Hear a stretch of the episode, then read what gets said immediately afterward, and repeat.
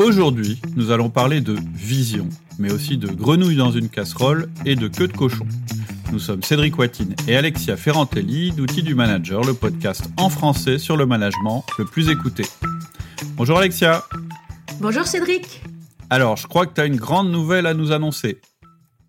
Euh, bah écoute, en fait, euh, je vais plutôt attendre parce que pour te dire aujourd'hui, je suis malade. Ouais, j'ai l'impression que tu as, le peu... nez un peu bouché. c'est ça. Alors, euh, je pense que ça va s'entendre un petit peu et puis du coup, j'ai quand même pas la super patate et du coup, je préfère parler de mon super projet qui me tient beaucoup à cœur un jour où j'aurai bien la forme. Donc, tu ne veux pas nous parler du lancement de ton super gros projet Non, pas aujourd'hui. Bon, on va pas en dire plus parce que si on en dit plus, tu comprends, les gens ils vont se mettre à chercher sur internet, euh, puis ils vont finir par tomber dessus en fait. Donc ce serait un peu embêtant qu'ils tombent dessus avant que tu les présenté. bon, ce serait pas grave. Hein. Bon, bon bah si c'est pas grave, euh, on va pas en parler plus alors. alors en tout cas, aujourd'hui, tu voulais nous parler de vision. Oui. Alors juste avant de commencer, je voulais juste vous conseiller de vous abonner euh, à ma liste d'emails confidentiel. Tiens, moi aussi, j'ai une débouché. Ça vous permet de, en fait, de recevoir un email qui va illustrer et qui va résumer ce qu'on dit dans le podcast. Euh, donc dans cet épisode, par exemple, on va parler euh, de la queue de cochon, hein, dont on a déjà parlé dans l'épisode, dans le podcast précédent. Euh, en cliquant sur le lien que je vais mettre en descriptif, vous allez pouvoir télécharger le visuel qui correspond à cette courbe, cette fameuse courbe en queue de cochon. Et puis, euh, et puis, vous pourrez aussi plus tard recevoir dans la semaine un, mail qui va en fait résumer ce qu'on a dit pendant, pendant, le, pendant le podcast. Donc, on va parler de, de, vision parce que c'est un sujet, moi, qui, qui m'intéresse beaucoup et ça fait un moment que j'y pense. Et ça fait un moment que j'y pense, et puis en fait, je bute un peu sur ce sujet-là, pour tout vous dire. Je crois que j'en ai déjà parlé dans d'autres podcasts. Et en fait, avec justement la courbe en queue de cochon, en fait, ça m'a motivé bah, finalement à faire mon podcast parce qu'on nous parle de vision à longueur de livres, de manuels, d'articles. Euh, on en parle dans des conférences, il y a plein de conférences là-dessus, il y a plein d'émissions. Mais en fait, je vais vous dire, je suis pas du tout à l'aise avec ce concept parce qu'en fait, j'ai jamais complètement trouvé que c'était un super outil de management et de direction dans une entreprise. Et en fait, ma crainte, en fait, c'est que euh, ce concept de vision, ça puisse même nous éloigner de l'essentiel de notre mission en tant que chef d'entreprise ou en tant que manager. Tu peux nous expliquer? Alors, euh, ça va être l'objet de ce, premier épisode. En fait, je vais prendre un exemple. En fait, par exemple, Steve Jobs, je viens de finir un livre super euh, sur Steve Jobs hein, qui s'appelle Becoming Steve Jobs. Je vous le conseille si vous voulez en savoir davantage que ce qu'on entend en général euh, sur Steve Jobs et tous ces bouquins où en fait on explique que c'était un salaud, etc. Ce bouquin-là, bouquin-là, je trouve qu'il est beaucoup plus équilibré sur sa personnalité et entre autres, en fait, il nous apprend qu'au début, c'était vraiment un très mauvais manager. C'était effectivement quelqu'un un peu épouvantable au niveau relationnel, mais surtout un mauvais manager. Et en fait, il est devenu manager en devenant pragmatique et en apprenant à écouter les autres. Donc, oui, il avait une vision extraordinaire et il a changé le monde avec cette vision, mais finalement, ça a pu se réaliser uniquement parce qu'il est devenu un meilleur manager et qu'il a pu intégrer les idées des autres, etc. Et donc, ce que je voudrais dire en premier lieu, c'est pas parce que vous avez une vision que vous allez réussir votre management. Vous pouvez tout à fait réussir, je pense, vraiment fondamentalement sans vision. Et je pense que si vous avez uniquement une vision, ça suffira pas. Moi, j'ai essayé d'écrire les visions de mes boîtes et franchement, très très souvent, en fait, les visions auxquelles j'aboutissais, c'est-à-dire l'espèce de petite charte là qu'on écrit, ça ressemble à toutes les chartes qu'on a dans toutes les boîtes. On parle du respect du client, du respect de l'humain, du respect de l'environnement, enfin tous ces trucs-là. Mais au final, moi, quand je décortique les actions, c'est-à-dire ce qu'on fait réellement dans une entreprise, nos motivations et ce qui nous guide un petit peu tous les jours, c'est un peu plutôt je veux assurer ma survie, ou je veux prendre la plus grosse part de marché, ou bien je vais désinguer mon concurrent, tu vois, des trucs comme ça. Et je pense que souvent on fait un beau papier, mais en fait la réalité du terrain, euh, bah, elle est un peu différente.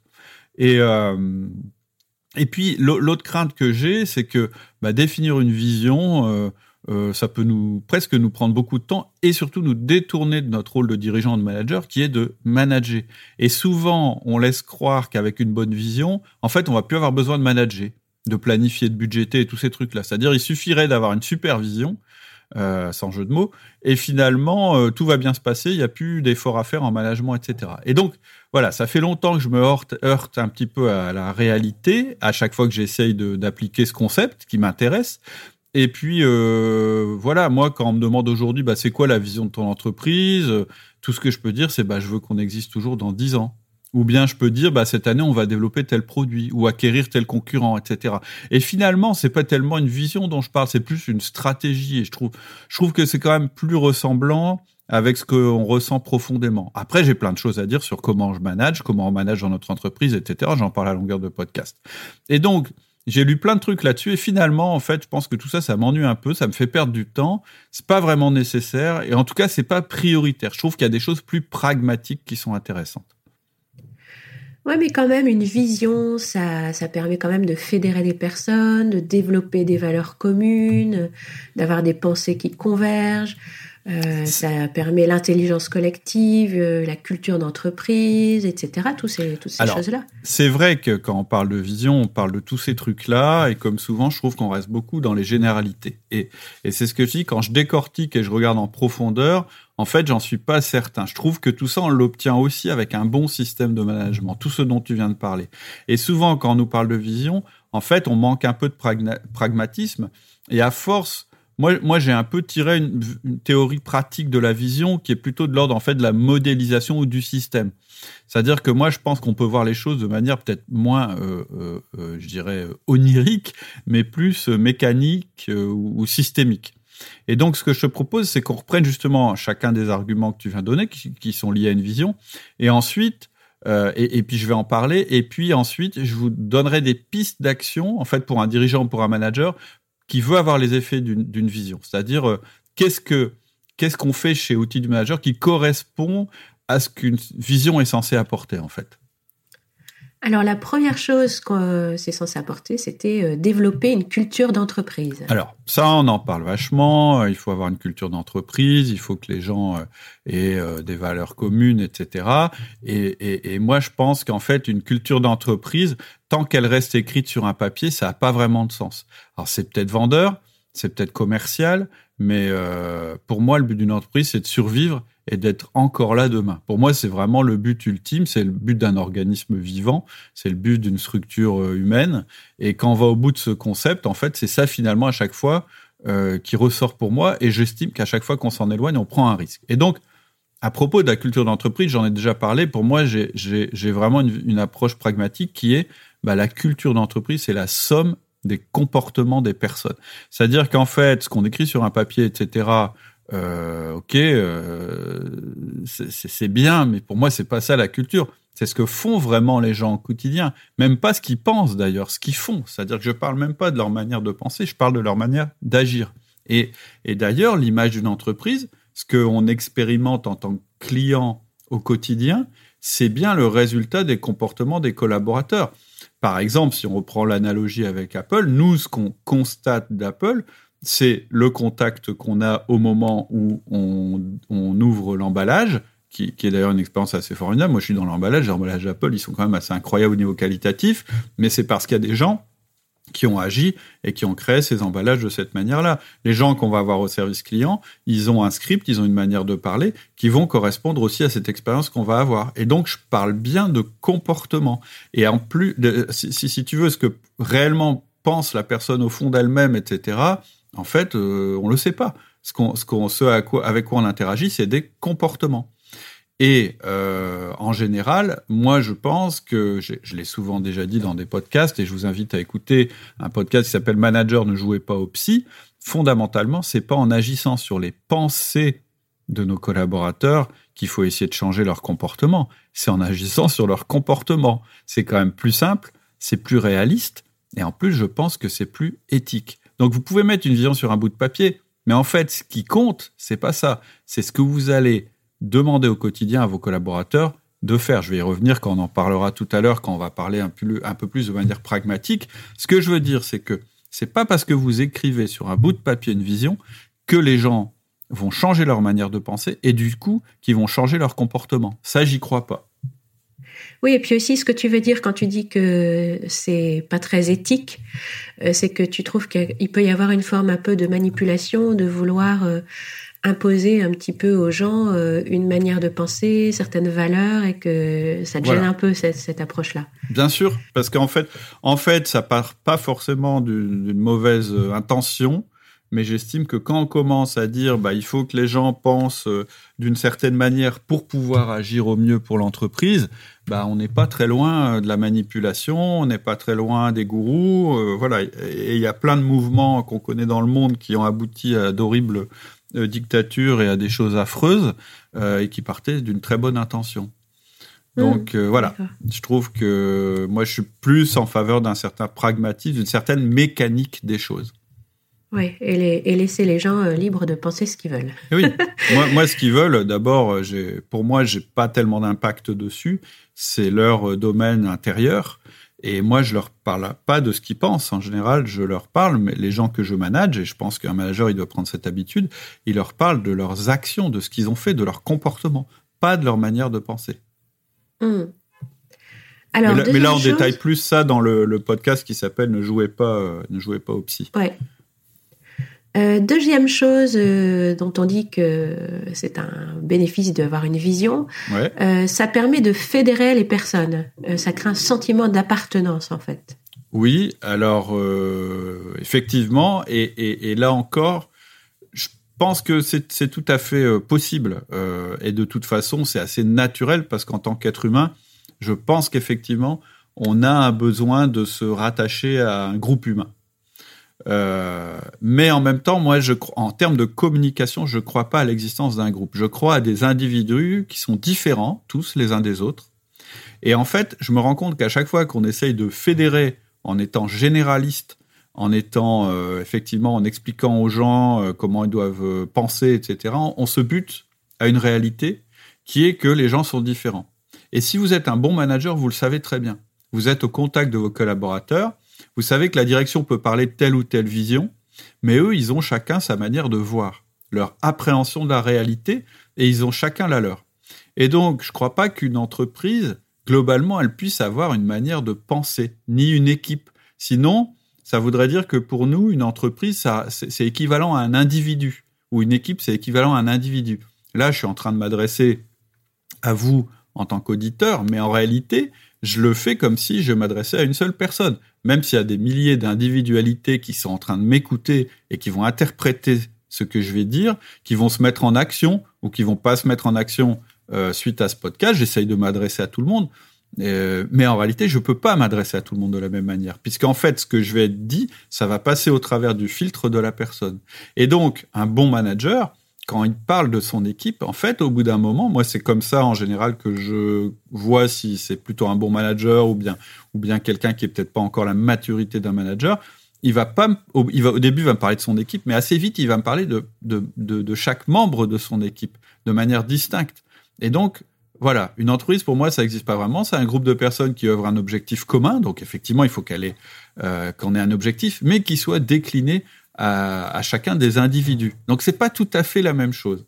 Maintenant, évidemment, nous on a un outil euh, qu'on conseille, qui est vraiment l'outil de premier outil qu'il faut mettre en place quand on fait du management, c'est le 1 à 1.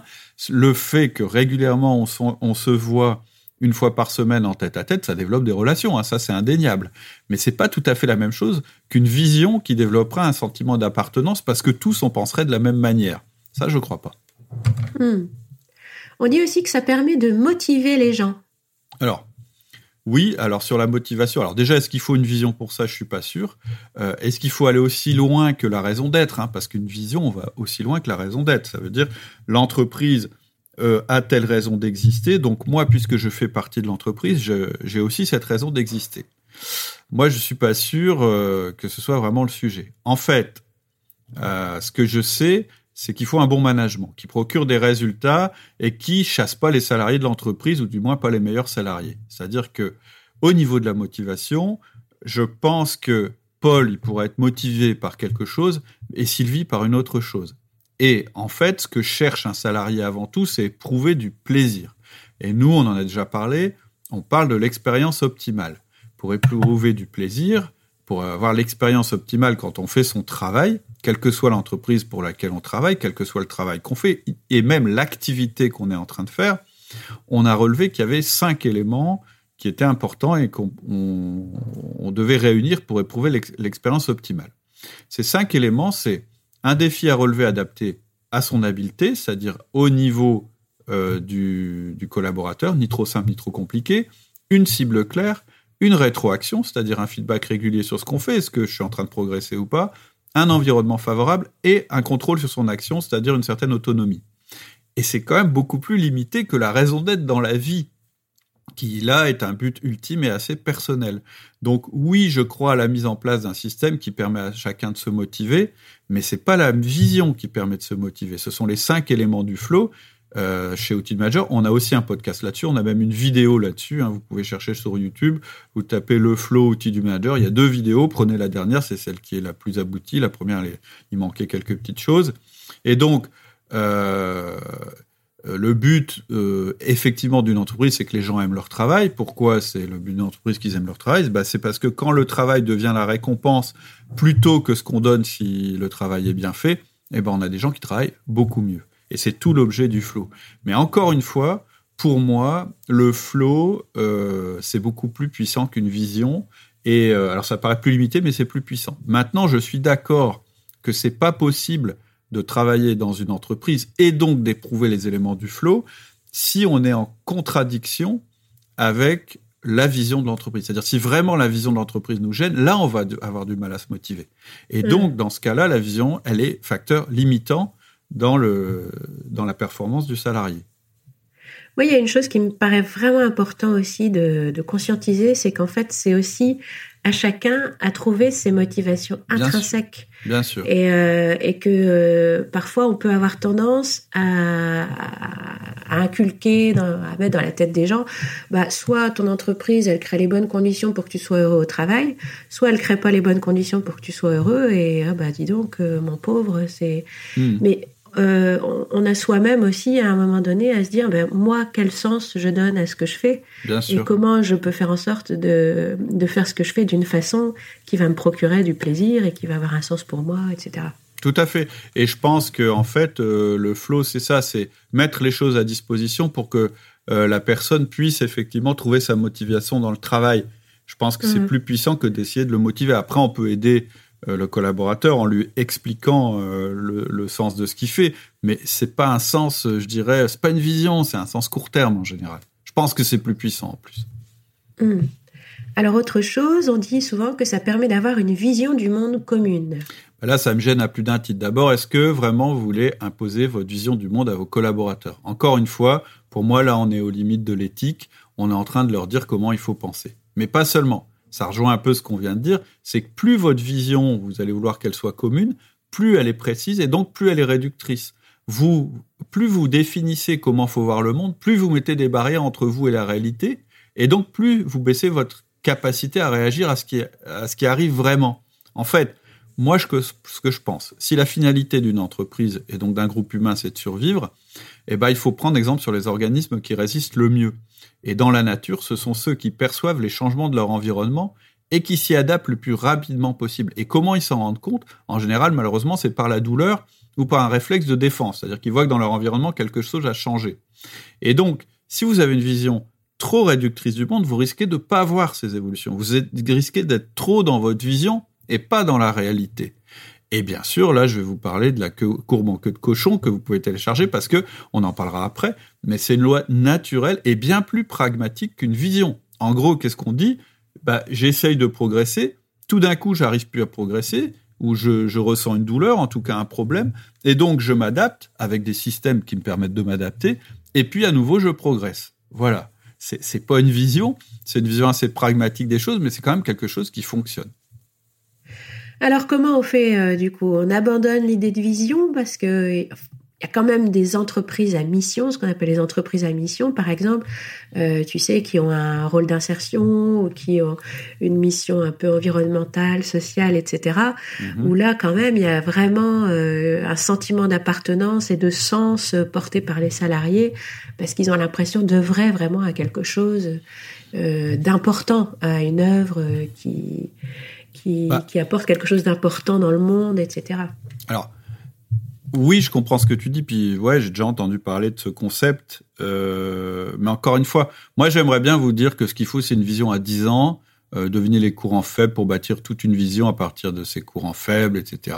Et que c'est simple. Mais en fait, en fait, ce que je veux dire, c'est que c'est pas forcément totalement inutile, mais je pense que c'est pas suffisant. En fait, ce que je ressens profondément, c'est qu'en fait, on est perdu dans l'immensité des possibles.